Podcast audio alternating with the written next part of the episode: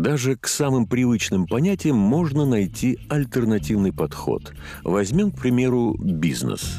Оказалось, если немного поменять идеи, которые этот бизнес распространяет, и наделить другими смыслами, получится то, что называют социальным предпринимательством – в следующих выпусках мы поговорим с людьми, которые ежедневно решают проблемы общества, не предавая своих ценностей. Они не благотворители, но и не акулы капитализма. Просто для изменения окружающей социальной среды они используют собственный бизнес, то дело, которое способно принести прибыль и одновременно изменить мир к лучшему – мы посетили пять городов, нашли тех, кто сумел найти баланс между благотворительностью и бизнесом и записали их истории. А в этом выпуске мы отправимся в город Тюмень. Героиня Марина Бакулина расскажет о том, как ее собственное представление о системе образования помогло ей стать социальным предпринимателем – Проект создан при поддержке фонда «Наше будущее».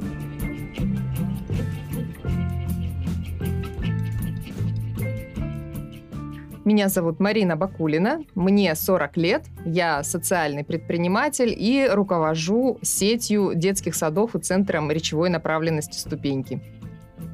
А детский центр «Ступеньки» — это центр для детей с большим будущим, и э, мы видим своей задачей э, воспитывать и развивать детей с рождения, там, с 6 месяцев до 12 лет, помогать им справляться с речевыми сложностями, развиваться эмоционально, мы объединяем педагогику и медицину, делаем детей здоровыми, счастливыми, успешными, и они довольными уходят в школу. Марина Бакулина с нашим фондом общается и взаимодействует плотно очень давно. Ольга Шлыкова, руководитель дирекции акселерационных программ. Мы в свое время поддержали ее и наградили в рамках премии «Импульс добра». Это ежегодное большое крупное мероприятие, значимое такое для социального предпринимательства, потому что мы награждаем там а, значимых людей, которые а, как-то вот эту тему социального предпринимательства либо достигли каких-то классных успехов, если это социальный предприниматель, либо это там политический или общественный деятель, а, ну тоже, в общем-то, смогли развить эту тему, определенный уровень новый вывести. И вот Марина, она действительно как бы яркий социальный предприниматель, потому что надо сказать, что в Тюменской области ее детский центр был первым частным детским центром, который вообще появился.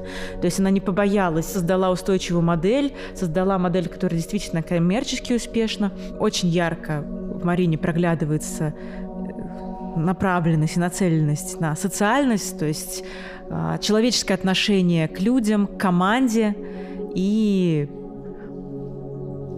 ко всему, чем она занимается. То есть вот это вот человеческое отношение и некая внутренняя цельность, целеустремленность, она позволяет, мне кажется, добиваться вот таких вот хороших результатов, какие мы видим из ступенек.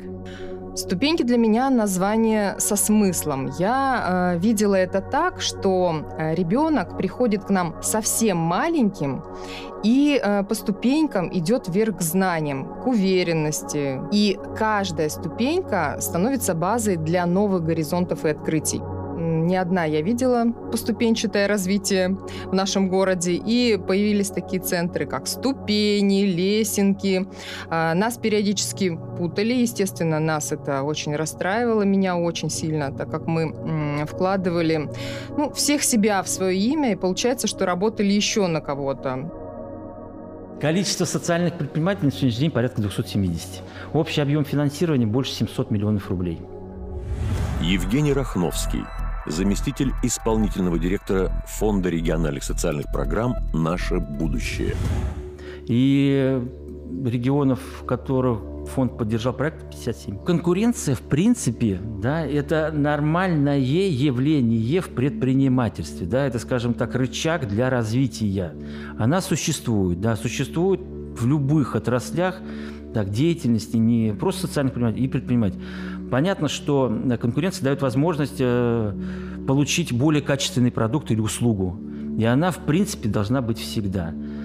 И это нормальное явление, которое, в принципе, надо воспринимать как, как, как просто термин, который в предпринимательском сообществе используется.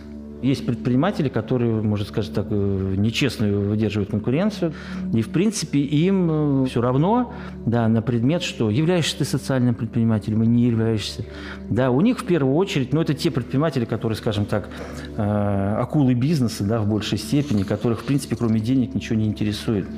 Да, прежде всего для них это собственная жизнь, собственные доходы, обеспечение всех потребностей и все остальное. Но мы стараемся и этих предпринимателей перестраивать, да, все-таки выводить их, скажем так, на другой качественный уровень, повышать культуру ведения деятельности, для того, чтобы они тоже могли бы внедрить и понимать, какие социальные, э, скажем так, моменты воздействия они могли бы реализовать. Когда Марина Бакулина решила открыть свой бизнес, идея будущей деятельности так и напрашивалась для воплощения в жизнь.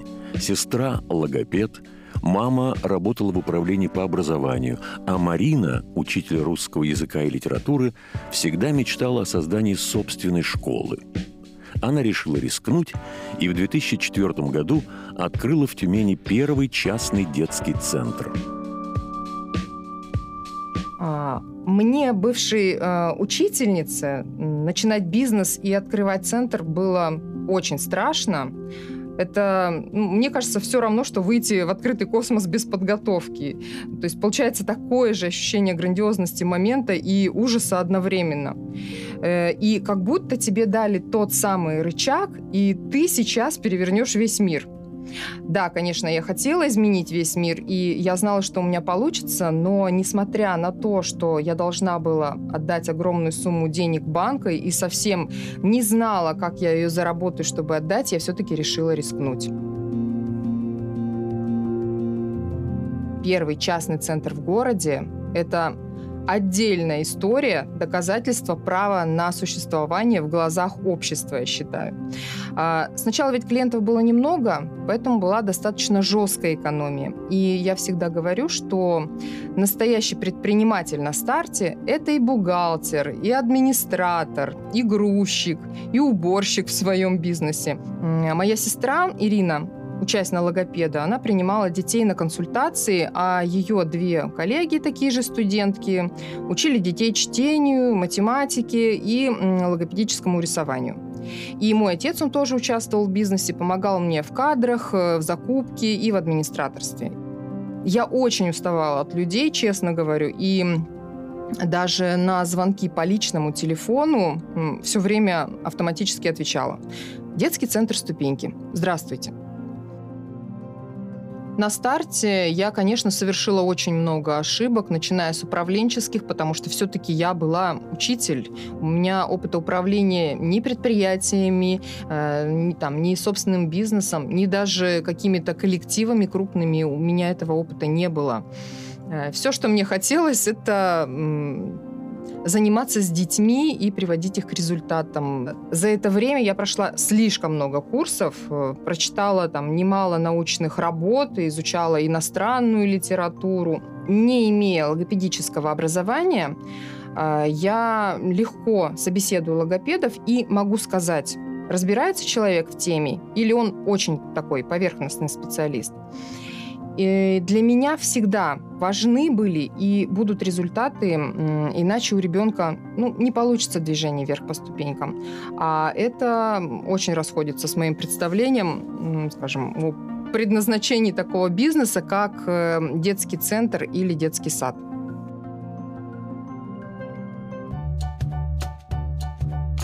Команду Марина стала приглашать молодых специалистов, людей, готовых рисковать и идти своим нестандартным путем. Создание своей системы раннего развития вызвало волну критики со стороны Департамента развития, но Марина была уверена, что ребенку нужно и можно предоставить максимальную возможность для развития.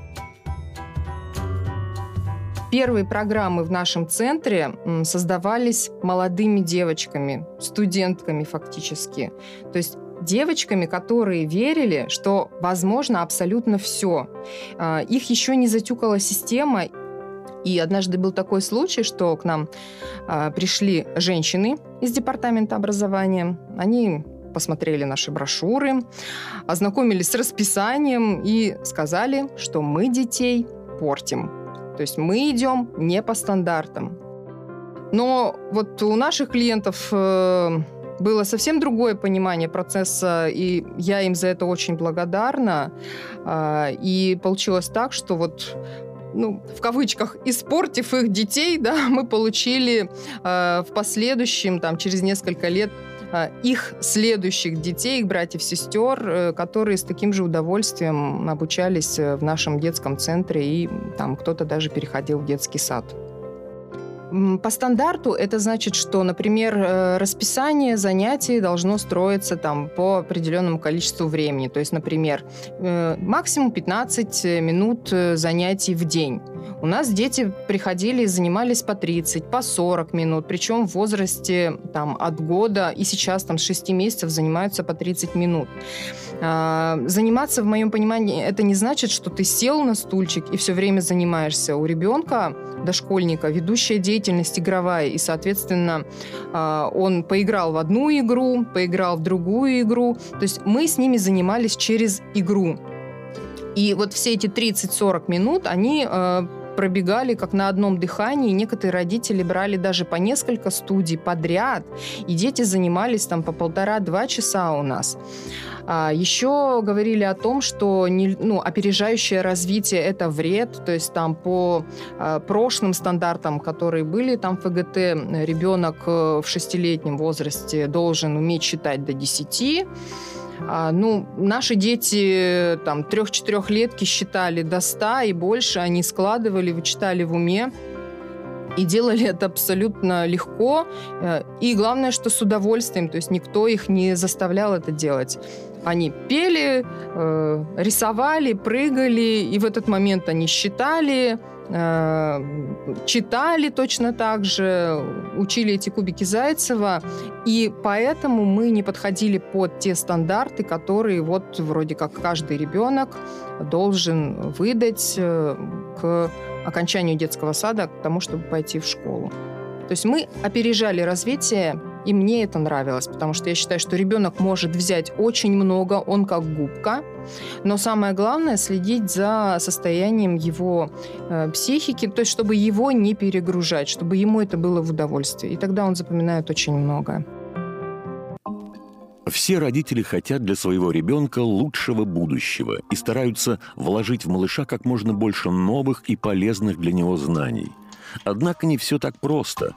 Неправильной подачей информации, а также неадекватным ее количеством ребенку можно только навредить. Марина считает, что залогом правильного воспитания и развития является спокойная и здоровая атмосфера внутри семьи. Здесь нужно отвечать на вопрос, зачем родитель ведет ребенка в центр. И у всех родителей абсолютно разные задачи. Кому-то нужно успеть э, к школе убрать кашу во рту или поработать над усидчивостью и внимательностью.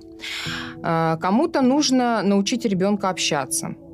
Кто-то очень хочет э, помочь малышу правильно развиваться с рождения и не знает как. Ну, а кто-то идет э, готовиться к садику. И э, в первые годы существования ступенек мне хотелось создать э, такой некий идеальный образ ребенка, которого выпускает наш центр в школу.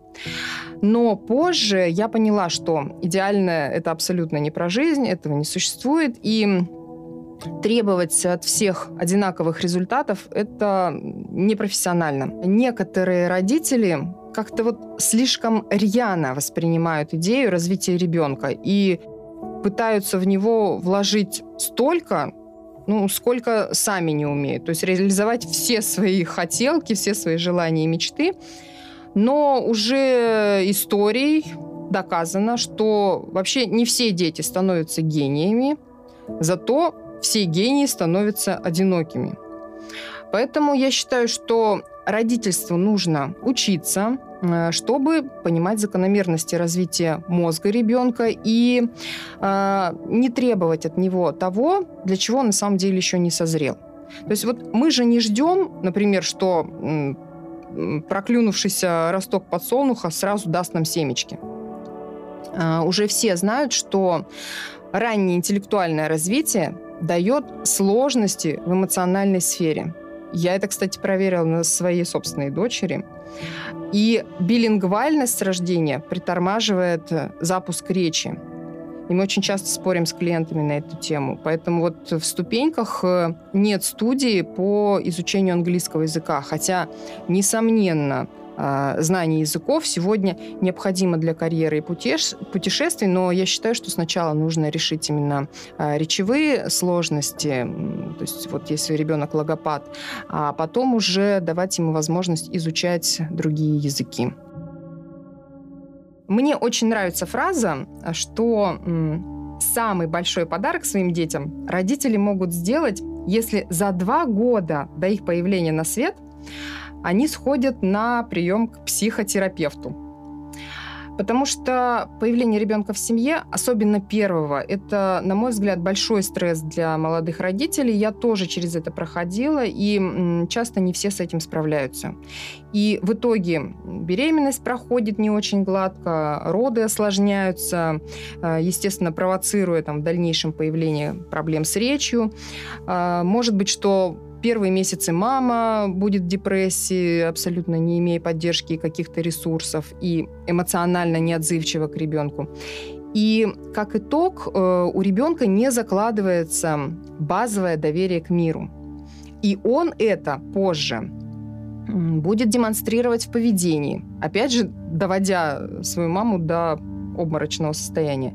И получается такой замкнутый круг – поэтому развитие ребенка нужно начинать прежде всего с себя, то есть своего внутреннего состояния, своих э, внутренних ресурсов, чтобы дальше выдерживать. То есть выдерживать – это главный родительский глагол.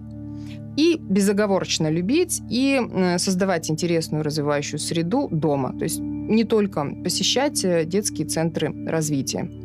Ну, если дома никак мама не справляется, то, конечно, мы с удовольствием ей поможем именно в детском центре. Тем более, что социализация для детей очень важна с раннего возраста. То есть то, что там говорят, что дети еще не умеют общаться, на самом деле это неправда. Они достаточно рано начинают тянуться к общению. Мы э, создаем условия для того, чтобы у детей появилось большое будущее. Мы берем именно те акценты, из которых мы считаем, это будущее должно складываться, то есть ребенок должен быть гармоничным, любимым, довольным, а, хорошо развивающимся, а дальше он уже сам выберет э, тот путь, дорогу, то свое большое будущее, а, к которому он и пойдет но мы, и это приятно, будем стоять где-то вот в самом начале у его истоков и а, вложим туда свои силы, старания, то есть положим какие-то маленькие семечки, поможем ему поможем ему а, приобрести это большое будущее. Нам очень нравится а, методика по развитию эмоционального интеллекта. И в нашем центре дети ею занимаются с 4 лет. Они учатся говорить, что они чувствуют. То есть они называют прямо эти эмоции. То есть ребенок стоит, кипит, и ему нужно помочь осознать, что ты сейчас злишься, или он стоит, плачет, ты сейчас расстроен. То есть, когда вы называете то, что вы ощущаете, у вас э, снимается напряжение с этой эмоции, вам гораздо проще ее при, принять, осознать, и вашему ребенку в том числе, потому что он еще не понимает очень многих вещей, у него не работает э, абстракция. Вообще родитель должен понимать, что ребенок пришел в это тело э, впервые, он еще не умеет им пользоваться, он еще себя не осознает, он начинает знакомиться с эмоциями, чувствами. И вот здесь как раз очень важна роль родителей. То есть в раннем возрасте, конечно, это очень такой сенсорный, сензитивный период, когда все поглаживания, э, обнимульки, прижимульки, это все очень важно, это очень влияет как раз на на такие базовые потребности ребенка в ощущении себя, э, нахождения в безопасном мире. То есть вот это в первую очередь создают родители. Ни один центр этого сделать не сможет, даже если вы будете ходить на раннее развитие. Ребенок там до 7 лет находится эмоционально в поле матери, и э, все тревоги, сомнения, которые у мамы есть в душе, они транслируются автоматически ребенку. Это только хорошая атмосфера в семье, это доверительные взаимоотношения, это поддержка. Опять же, понимая, что ребенок еще очень многие вещи не научился делать, и вы можете с него спросить их только тогда, когда сами покажете своим примером, что нужно было сделать. Или если вы все время показываете какие-то негативные эмоции, сами все время вспыльчивы, то не удивляйтесь, почему у вас дети все время кричат, э, там в истерике валяются на полу. То есть это все идет из семьи и от мамы с папой очень сильно зависит зависит, каким будет их ребенок. А детские центры – это возможность э, получить общение, возможность понять, как правильно там, с точки зрения поэтапного развития ребенка, что делать, для, э, когда э, заниматься интеллектуальным развитием, там, когда спортивным развитием, э, и ну, получать каких-то, может быть, какие-то сверхрезультаты, дополнительно э, делать акцент на другие способности ребенка и таланты, которые в нем скрыты и нужно развивать. То есть вот детские центры для этого. Детский центр родители, к сожалению, ну или нет, к счастью, детский центр родителя, к счастью, не заменит. Несмотря на старания и энтузиазм Марины, доходы от центра были низкими, но это не угнетало ее. Она думала о детях, их результатах и разработках новых программ. Тогда она еще не знала, что ее отношение к бизнесу является ярким примером социального предпринимательства, где важна не прибыль, а позитивные изменения в обществе. А победа в конкурсе «Импульс добра» еще раз укрепила ее убеждение, что она идет верным путем. Это было началом серьезного рывка в развитии детского центра «Ступеньки» и многолетней дружбы с фондом «Наше будущее». Когда я вот э, открыла собственный бизнес, и были там сложности финансовые, э, я думала, что я, наверное, какая-то не очень правильная. Я как-то э, неправильно веду бизнес, потому что там маленькие доходы, и мне все время попадалась на глаза фраза, и она меня все время терзала. Вот, если ты такой умный, то почему ты такой бедный? И с одной стороны, все окружение друзья, знакомые там смотрели на меня как на богатого человека, потому что ну, у нее же бизнес, а вообще-то все предприниматели э, деньги лопатой гребут. И э, с другой стороны, я по факту вообще никак эту лопату найти не могла, не то чтобы начать ею грести. И э, мой личный доход в бизнесе очень редко там превышал 15-20 э, тысяч в месяц. Мне помог э, как раз руководитель э, благотворительного фонда развития города Тюмени Вера Владимировна Барова. То есть вот э, я познакомилась с ней в 2007 году, и э, она тогда нам с сестрой сказала, ну какие вы бизнесмены, вы социальные предприниматели – и э, с того времени мы стали участвовать в грантах, э, мы дополнительно учредили общественную организацию по работе с детьми с инвалидностью. И вот как раз в тот момент э, случилось мое первое знакомство с этим понятием которое позволило мне э, позже принять участие в конкурсе э, как раз для социальных предпринимателей «Импульс добра» и познакомиться с фондом «Наше будущее», чему я несказанно рада. Марина Бакульна стала лауреатом премии «Импульс добра». Ольга Шлыкова, руководитель дирекции акселерационных программ. И, соответственно, далее, безусловно, мы продолжали следить о том, как развивается этот проект, какие новые направления появляются. И она поучаствовала в нашем конкурсе «Социальный предприниматель», в рамках которого мы выдаем предпринимателям беспроцентные займы. И, естественно, она поучаствовала в этом конкурсе, стала ее победителем, и ей мы выделили 10 миллионов. Это такая крупная сумма, один из первых проектов, которых мы поддержали такой достаточно большой суммой а, денег. А, соответственно, она взяла у нас беспроцентный займ, и сейчас, в принципе, успешно А, мы продолжаем с ней взаимодействовать, потому что проект реализуется, займ возвращается. В общем-то, такой успешный был контакт, и очень мы довольны нашим сотрудничеством. Про наше будущее я узнала совершенно случайно. А, кто-то из друзей мне позвонил и сказал, что фонд э, проводит всероссийский конкурс, называется «Импульс добра», и добавил, что блондинки и дети в конкурсах всегда побеждают, поэтому нужно воспользоваться этим шансом обязательно.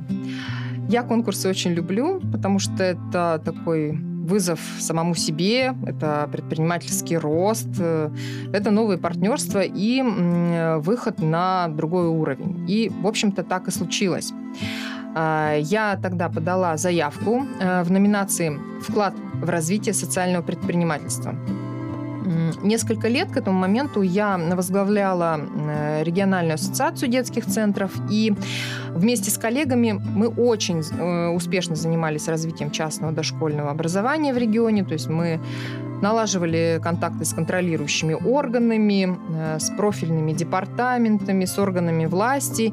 И вот этот э, весь э, свой опыт и результаты я и описала в заявке на конкурс фонда «Наше будущее» и заняла, и была очень удивлена, третье место. Потому что это был конкурс для всей страны, и для меня, конечно, третье место это было вау, это была победа. А, это был 12 год, и это было начало просто огромной э, дружбы с фондом, и я считаю, что это как раз было началом серьезного э, рывка в развитии детского центра «Ступеньки». По поводу Марины Бакулиной могу вам сказать следующее. Юлия Жигулина, исполнительный директор фонда «Наше будущее». А, что касается ее позиции.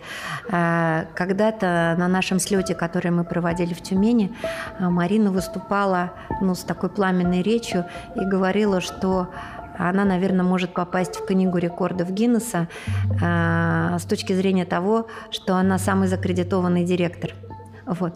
И, ну, конечно, боли, переживания, когда ты стараешься и на самоокупаемость проект не выходит, а ведь хочется его развивать.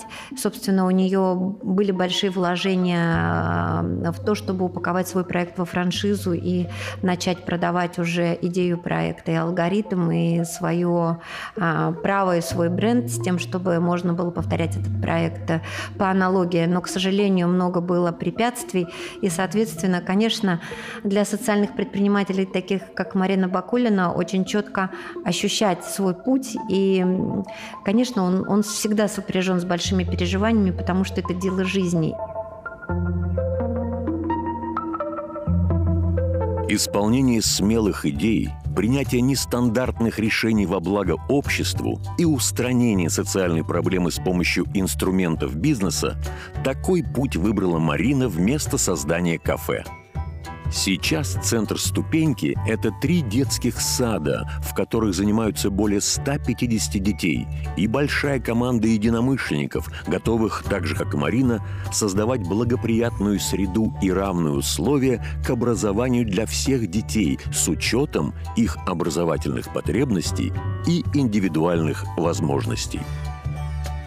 Я бы сказала, что эта победа меня, наверное, с одной стороны успокоила, то есть я поняла, что я реально социальный предприниматель, а, я молодец, я иду в нужном направлении, и то, что там, например, кто-то может похихикать на тему того, что у меня не всегда там достаточно денег, то есть вроде бизнес должен деньги приносить, э, у меня совсем другая задача, что есть и такие бизнесы, которые не всегда приносят много денег, но зато они приносят э, очень много пользы и добра людям. И для меня это было очень важно, вот что мое существование и мое любимое дело, оно имеет огромную важность, оно имеет значение, и вот эту значимость я как раз и получила э, выиграв э, э, в этом в конкурсе «Импульс добра». До сих пор не могу понять, почему фонд мне поверил. А большинство проектов, которые защищалось со мной и тогда получила поддержку, они просили в среднем где-то от 400 до 800 тысяч рублей. А я сразу вот так вот в наглую попросила 10 миллионов. и мне их дали. То есть девочки, у которой была только старая машина. Но на самом деле мой ужас в тот момент был еще ужаснее, потому что в это же время меня поддержало региональное правительство и э, наше инвестиционное агентство выдало мне займ в 20 миллионов на покупку помещения под проект, который я как раз защищала в фонде «Наше будущее». И ситуация по факту вообще была либо пан, либо пропал. И вот трясясь от страха и ужаса, я в нее зашла. Как так получилось, что и фонд, и инвестиционное агентство мне поверили, и в тот момент еще подобралось помещение, которое меня устраивало, и они там даже сделали скидку на него. Я не знаю. И я все время говорю, что просто так сложились звезды, уже набралась какая-то критическая масса того, что я должна была перейти на другой уровень и начать реализовывать более крупные проекты. И вот благодаря вот тому, что так все сложилось, сейчас все так хорошо и происходит, я имею возможность масштабироваться. И я стала совсем другого а, уровня предпринимателем, социальным предпринимателем. Мы э, для того, чтобы понять, для того, чтобы определиться с суммой займа, в первую очередь сами социальные предприниматели, те, кто хотят поучаствовать в нашем конкурсе, они должны в своей заявке обосновать эту сумму. Ольга Шлыкова, руководитель дирекции акселерационных программ. И исходя из этого, безусловно, мы смотрим, то есть насколько запросы соответствуют с теми результатами, которые человек позиционирует. И принимаем решение. То есть, ну, в принципе, процесс конкурса, он многоступенчатый, там необходимо заполнить заявку на первом этапе, далее заполнить бизнес-план. То есть, конечно же, мы подробно смотрим и социальную составляющую проекта, и бизнес-составляющую проекта. И если все эти компоненты, они, в общем-то, нас устраивают, обязательно, безусловно, выезжают кто-нибудь из, да, из коллег, кто занимается конкурсом на проект, знакомится лично с предпринимателем, смотрит его помещение, там, знакомится с основным а, там, составом, да, кто реализует этот проект. И если, в общем-то, все нас устраивает, все действительно так, как предприниматель заявлял, то есть достаточно высокие шансы, что предприниматель станет победителем нашего конкурса.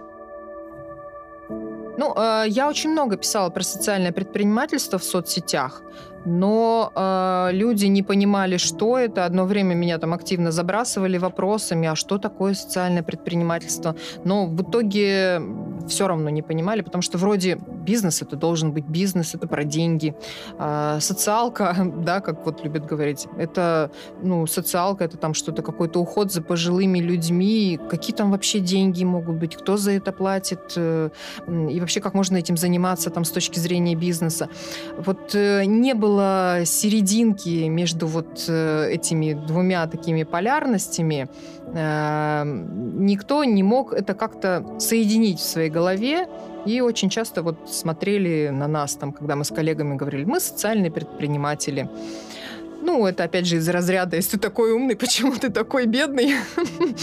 И потом уже позднее э, у меня был, э, было выступление на форуме Социодрайв, но это уже вот э, там последние два года, как раз с докладом на тему того, что вообще-то социальный предприниматель имеет право хорошо зарабатывать, э, просто в голове социального предпринимателя нужно вот немножко сместить парадигму, повернуть полюс в направлении того, что он должен, он просто обязан сделать свое предприятие финансово устойчивым. Потому что помогать мы можем только от избытка. А, если ты, например, живешь на гранты, а мы какой-то период жили на гранты, выигрывали их, так как у нас была общественная организация, но проекты заканчиваются, когда заканчивается грант ты не всегда дальше можешь его выиграть, получить э, финансирование, и у тебя нет возможности реализовывать э, э, те классные вещи, которые ты придумал, и ты не можешь уже помогать людям. А когда ты сам стабильно создаешь вот эту устойчивую финансовую модель, э, которая позволяет тебе а, не просто людям помогать, еще развивать свое предприятие, а, масштабировать его, и тогда уже количество вот этих благополучателей увеличивается. Когда я планировала заниматься бизнесом, а, для меня это, наверное, в тот момент был просто, просто было желание заняться именно бизнесом, не реализовывать там какую-то свою миссию. И вот как раз я тогда собиралась открывать блинную. И я очень рада, что блинную открыть у меня не получилось. Потому что, открыв детский центр, а, я сейчас э, занимаюсь тем, что мне нравится. То есть я вернулась к своему какому-то внутреннему ребенку, который радуется, когда общается с людьми, когда радуются, смеются дети, когда уходят э, там в школу, например, довольные родители, а, когда а, ребенок с какими-то э, особенностями там в образовании, э, с особенностями, с особыми потребностями, скажем, здоровья, у него что-то меняется в жизни, как у нас было в наших проектах. А, я благодарна, что у меня есть возможность быть полезной. По факту я поняла, что я не очень люблю готовить. И, э, наверное, я бы не смогла там блинной заниматься э, с таким удовольствием, с каким удовольствием я занимаюсь э, образованием именно сейчас. А, ну и, наверное, можно сказать, что вот эта вот некая миссия и это социальное предпринимательство, оно изменило а, весь мой путь, а, всю мою семью, всю мою жизнь, потому что если, например, сначала я там а, одна как-то была немножко против системы образования, да, потом ко мне подключилась моя сестра как педагог, как логопед, а в дальнейшем вообще благодаря именно своему бизнесу я познакомилась со своим мужем, который теперь тоже стал социальным предпринимателем. И этот бизнес э, мы ведем вместе уже несколько лет, э, и он тоже начал разбираться в педагогике, в воспитании детей, а, и тоже вот э, расти как-то вот в этом смысле там психологически. Мне это очень нравится, что вокруг меня вот очень много людей изменило там свои судьбы, и моя жизнь сложилась именно таким способом. И благодаря вот э, заходу именно в социальное предпринимательство в свое время я э, приобрела э, прекрасную, любящую семью, прекрасных детей, замечательного мужа. И сейчас у меня все хорошо. Чего и всем желаю.